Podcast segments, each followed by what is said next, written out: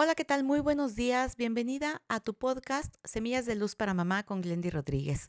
Gracias por estar en esta temporada Tres meses de amor propio.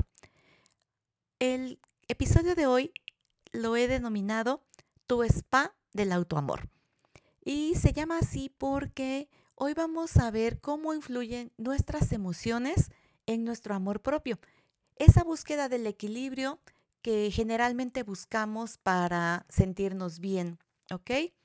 Si no has visto la temporada de bienestar emocional, te invito a que la revises porque ahí hablamos largo y tendido sobre cómo ir gestionando este tema en nuestra vida, toda vez que las emociones son un pilar fundamental en toda nuestra existencia. Matizan técnicamente todas las áreas de nuestra vida.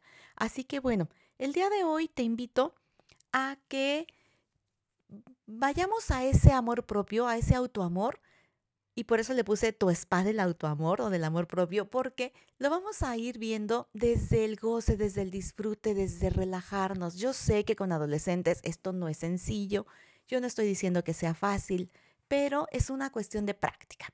Así como ayer hablábamos de tu gym del amor propio y que tiene que ver con, práctica, práctica, práctica, con un entrenamiento, también en esto de tu spa tiene que ver con, con este asunto de los hábitos. Y por eso precisamente son tres meses de amor propio, porque es un tiempo considerable para ir haciendo de estas prácticas, de estos ejercicios, de estos tips, una experiencia de vida.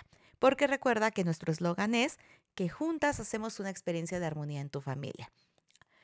¿Y cómo vamos a poder encontrarle sentido? ¿Cómo vamos a poder encontrar significado a las cosas que hacemos en nuestra cotidianidad para que este equilibrio entre las emociones y nuestra autoestima se vaya fortaleciendo y vayamos mucho más profundo? Porque recuerda, autoestima tiene que ver con nuestra valoración y el amor propio va enfocado a cómo nosotros eh, profundizamos, cómo interiorizamos y de esta manera vamos logrando aceptarnos, reconocernos, amarnos, valorarnos, respetarnos.